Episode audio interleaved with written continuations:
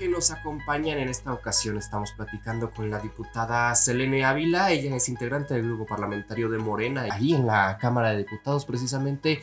Estamos platicando con ella porque publicó un tweet en el que, bueno, invitaba a estudiantes de últimos, de los últimos grados de, de derecho, bueno, a que presentaran alguna idea de, tres ideas de, iniciativas y que se acercaran con ella y que le enviaran un correo para, eh, pues para desarrollar sus habilidades en técnica parlamentaria. Y diputadas se le vinieron encima en, en todas las redes sociales. ¿Cómo está? Hola, Fer, muchas gracias por la oportunidad de aclarar esto. Sí, efectivamente, yo subí un tuit, un el día de hoy que reproduzco textual, le puse hashtag aviso oportuno. Estudiantes de la carrera de Derecho el último año que quieran hacer sus prácticas profesionales, puse como requisitos breve ensayo con exposición de motivos, propuesta no dije desarrollo de iniciativas, puse propuesta de tres iniciativas y estar por finalizar la carrera y mi correo electrónico. ¿Por qué lo hice? Yo, Fernando, tengo que decir que cuando inicié mi carrera fui practicante y fui contratada porque tuve el empeño, la disciplina, la vocación y es bien difícil que los jóvenes, las y los jóvenes cuando egresan encuentran un, encuentran un empleo o lo encuentran muy mal pagado, porque lo primero que les dicen es no tienes experiencia. Entonces, ¿qué hacen las prácticas profesionales en la parte virtuosa?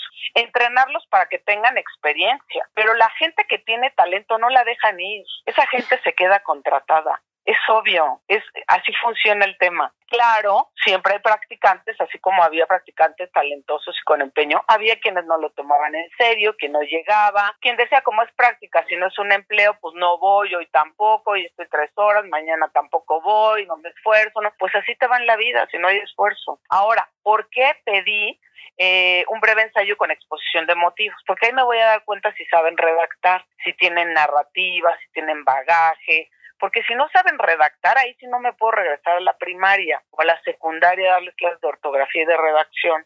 Lo que sí vamos a pulir, y yo tenía planteado, es hacer un taller donde se les dé técnica legislativa. O sea, en verdad el espíritu no era yo me voy a beneficiar y me los voy a plagiar y entonces yo soy la floja y no hago nada. Era, ¿por qué no hacer un semillero de chavos y chavas que estén estudiando derecho, que tengan ganas las y los entrenamos, les perfeccionamos y los más aptos pues, seguramente te lograrán su lugar. A fuerza encuentras quien te contrate, amigo. Y dos, enrocarlo con Cámara de Diputados para que les puedan dar un certificado, una graduación, todo esto lo tenía yo ya planeado así por etapas. Y buscar académicos de renombre para que también les den una clase en técnica legislativa en uno de nuestros auditorios. Y por otro lado, mi Fer, atajar el tema que mucho se le ha criticado al Poder Legislativo, no de esta legislatura, sino de siempre, desde que yo recuerdo, que hay productos legislativos que efectivamente les falta técnica jurídica, técnica parlamentaria, que en lechura dejan lagunas, eh, tienen temas ahí que inclusive tocan la constitucionalidad o inconstitucionalidad o son inconvencionales y acaban en la corte. Mucho nos lo podríamos ahorrar si mejoramos la técnica parlamentaria. Claro, y, es ¿Sí? de esto, porque ya muchos me lincharon, otros sí me apoyan, pero como todo está polarizado, pues hay quien te dice, oye, gracias, diputado, por la oportunidad, ya hasta mandaron sus, sus correos, y hay quien, y públicamente lo agradece también, y hay quien te lincha, ¿no? Entonces, pues mira, pues cada quien. Claro, no digo, a, ver, me queda claro que si fuera algo tergiversado o algo malicioso o malintencionado, pues no habría que ser poco inteligente para hacerlo de manera pública, ¿no? Pues sí, mejor actúo soterrado, ¿no? Claro, sí, sí, sí, Algo, el corcho, algo, pido permiso y ya. ¿Para qué lo hago público? Claro. y, y, en este sentido, diputada, ¿cómo, ¿cómo vive justo? A ver, acaba de mencionar la palabra clave de todo esto, polarización. ¿Cómo vive, pues como integrante del grupo parlamentario de Morena, la polarización que se ha exacerbado en, en los últimos años? Fíjate que la polarización es algo en lo, en lo que yo siempre he estado en contra de venga de quien venga. Me parece que una posición mesurada y de centro siempre es lo mejor. Yo te puedo decir que me va muy bien con, con mi bancada, pero que también transito con la oposición porque aunque no estemos de acuerdo en muchas cosas, nos respetamos. Pero ya esta polarización no nada más está en el ámbito del ejercicio del poder público.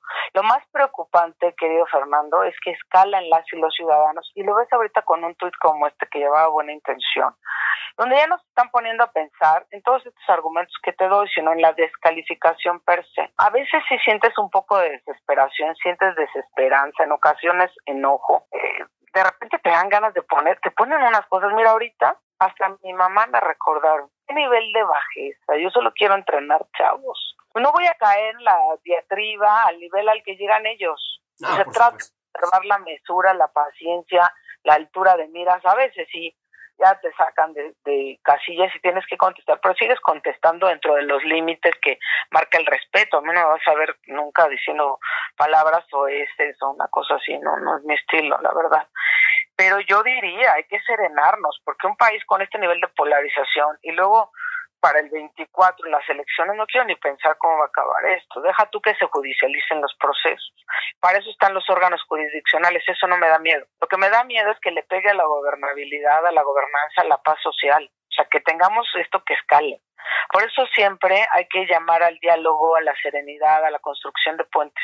A veces se calienta un poco el debate, pero creo que aunque suba de tono, hay que no hay que engancharse de manera particular con alguien y, y, puede subir un poco el tono sin caer en la falta de respeto. Sí, claro, a ver, contrastar ideas desde, desde el respeto precisamente, ¿no? Es jocoso a veces, un poquito, pero tiene, tiene que haber límites, porque además tú sabes que los derechos fundamentales no son infinitos. Entonces, la libertad de expresión consagrada en el texto constitucional también está acotada. No es agarra y arremete con todo mundo, no, no, no. Hay que, hay que fijarnos límites los límites ni más ni menos que pone la norma fundamental. Para eso hay un tema de nada ni nadie por encima de la Constitución. Entonces, bueno, pues paciencia, mesura y anhelo de construcción y hacer votos. Yo siempre digo en tribuna, no debemos de ser bancadas de colores, sino un solo cuerpo legislativo en favor del bien común y de la República. Y así me pienso mantener con ese ideal. Perfecto. Y con este ideal, ¿cómo la han tratado dentro de su bancada, diputada? Pues yo creo que me han tratado muy bien en todos lados, dentro de mi bancada y fuera de mi bancada. Aún con gente con la que de repente puedes pensar distinto, me, me llevo bien porque pues, es el derecho a disentir, es parte de la vida democrática, en el marco del respeto, ¿no? Entonces yo la verdad no puedo quejarme de mi bancada para nada. Con una persona eres más cercana que con otras, sin duda, eso en la vida siempre. Pero tan me llevo bien con gente de mi bancada, yo no hay uno, ahorita estaba ahí tratando de hacer memoria con quién me llevo mal pues no, así que digas tú, puta, me llevo bien mal aquí, no, ni nos saludamos, ni nos odiamos. No hay una persona, ¿eh? Inclusive hay una personalidad que por respeto no voy a decir el nombre, que es muy polémica en la bancada, y me llevo bien con esa persona. Sí. Porque y soy tolerante y soy pues no, no, no me compro pleitos personales. Y con la oposición me llevo súper bien, aunque no coinciden muchas cosas. Y habrá cosas en las que sí coincida, ¿eh? pero hay otras en las que pues francamente no. Y aún así, o sea, yo me bajo de tribuna saben que no es personal. Yo, saludo con respeto y todo, y me obsérvame un día en el pleno, y me verás siempre saludando con respeto a todas y a todos. Y siempre digo, no estoy generalizando, porque no podemos caer en eso, en generalizar, en irnos a los extremos. Yo les digo, vamos a ponernos al centro, y no solo ir al centro histórico, al zócalo, para manifestarnos en uno u otro sentido, sino en el centro de la discusión, de la mesura, de la prudencia. Eso es lo que hace que la política sea diferente, como decía Max Weber, la política como vocación. Y a eso le apuesto, hacer una política distinta, aunque haya gente que te descalifica hasta porque eres güera. De verdad, en serio, a ese nivel llegamos. hay gente que por que si eres güera, ya te pusieron tu etiqueta. Aquí en este país discriminamos por todo. Si la persona es bajita porque es bajita y morenita, si es altegüera porque es altegüera, si es de una comunidad eh, eh, o de otra o de un grupo de otro también, o sea, por favor, eso sí viola la constitución. Entonces, transitar, transitar. Y claro que va a haber personalidades con las que vas a empatar más fácilmente, que digas, híjole, qué buena amistad dice aquí. Y hay otras con quienes pues, por personalidad a lo mejor no, no construyes una amistad sólida, pero sí una relación laboral de respeto. Y eso sí te puedo decir que yo lo tengo con todos y con todas, no solo en mi bancada, ¿eh? sino también con la oposición. Yo tengo respeto, me lo he ganado y les doy ese respeto. ¿Cuál sería el llamado, diputada, hablando de este, de este respeto? Bueno, hemos visto en ambas cámaras, ¿eh? pero bueno, hablando de la Cámara de Diputados, hemos visto que se, se gritonean unos con otros, eh, no sé, para poner un ejemplo, eh, la diputada Teresa Castel del PAN con la diputada María Clemente de Morena, por poner el ejemplo más visible, ¿no? O, mm, no sé, Nacho Mier con, con Santiago Krill. eh, este tipo de, ejemplos, ¿cuál sería el llamado para sus compañeras y compañeros eh, en pro del diálogo y en pro de, del consenso legislativo? Pues mira, yo de entrada sí no me gusta como particularizar o decir nombres, pero yo creo que yo soy de la idea que para todos y todas, y a mí me aplica, y de todas las bancadas, estamos obligados a poner los puentes para transitar, negociar, consensuar en el marco del respeto y que mientras así sea, se vale disentir, sí se vale. Pues claro que sí, imagínate si todos pensáramos igual, pues es imposible. La riqueza es pensar diferente para que en ese camino nos enriquezcamos y construyamos, edifiquemos juntos algo mejor por el bien de la nación, de nuestra gente. Esa es la apuesta. No a que pensemos igual. Eso sería autoritario, eso sería, es imposible no es de un Estado constitucional democrático, no lo quiero, no estoy a favor de eso. Lo que sí creo que hay que hacerlo en el marco del respeto, aunque tengas diferencias.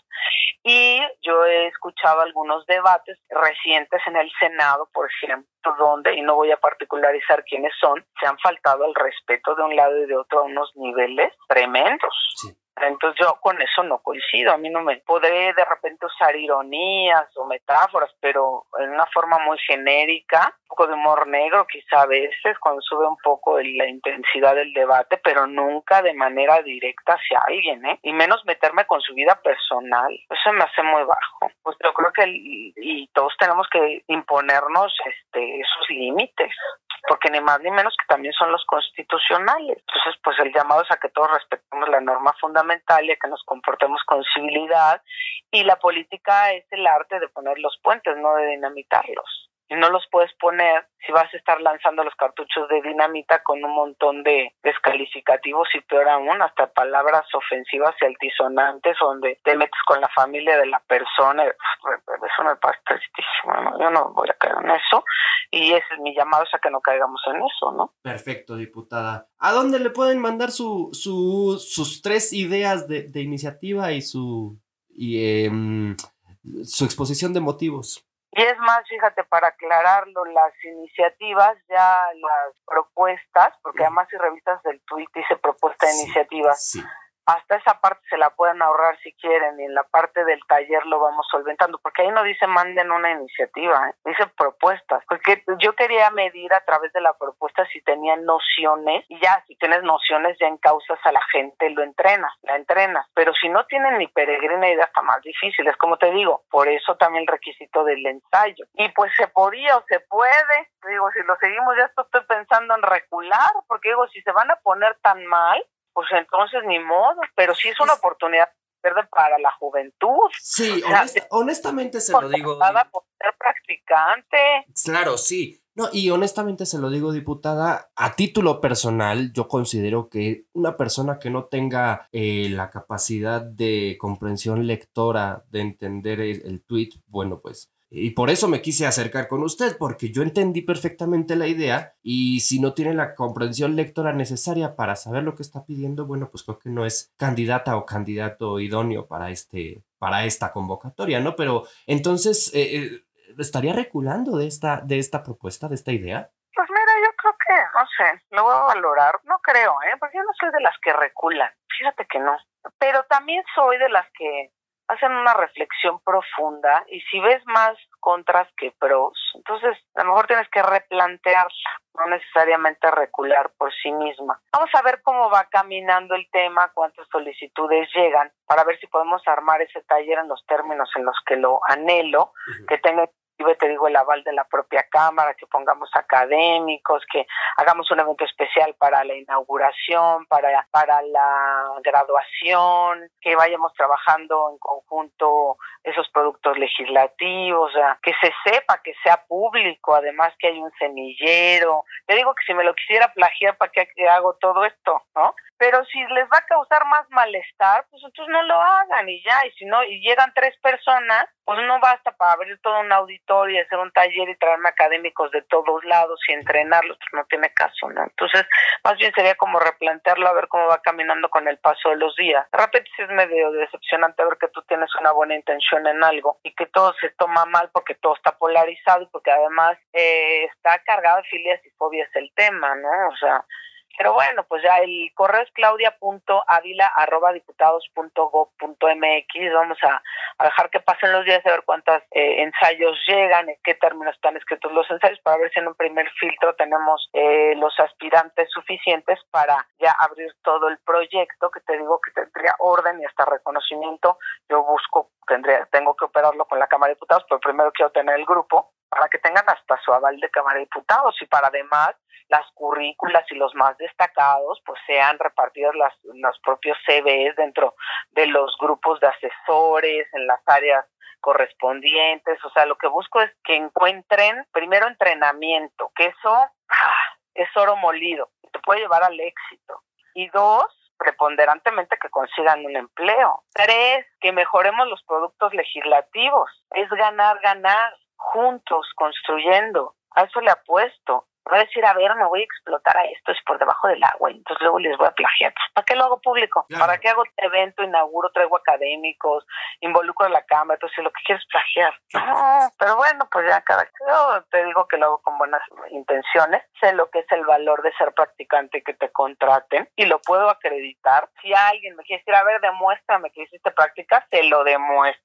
Te lo demuestro, le digo dónde, le muestro quién y quién me contrató y ¿sabes cuántos practicantes había? Pues cientos. Algo hice bien, se llama vocación y algo hicieron bien también otros compañeros y compañeras, se llama vocación y hoy están en lugares donde también les va muy bien. Y hay otros que pues nunca hicieron nada de su vida porque no hay esfuerzo y el esfuerzo sí paga. Perfecto, diputada. Pues no sé, ¿algo más que usted quiera destacar? Ay, Fernando, nada más darte las gracias por el espacio, por la paciencia y por tener eh, eh, la inquietud de querer pues llegar al fondo de un tema sin prejuiciarte, dándole el beneficio de la duda a la persona que está poniendo, partiendo de la presunción constitucional de, de la presunción de inocencia, ¿no? Entonces, muchas gracias. Al contrario, te deseo que sigas teniendo mucho éxito y aprecio mucho el espacio. No, hombre, muchísimas gracias a usted, diputada. Y pues por aquí estamos a ver cómo se va desarrollando este, este curso, este taller que ojalá pueda pues, llevarse a cabo en los mejores términos. Ojalá que sí. Muchísimas gracias, diputada. Yo les agradezco muchísimo a ustedes que me permitan acompañarles por este espacio y seguramente nos estaremos escuchando y viendo muy pronto.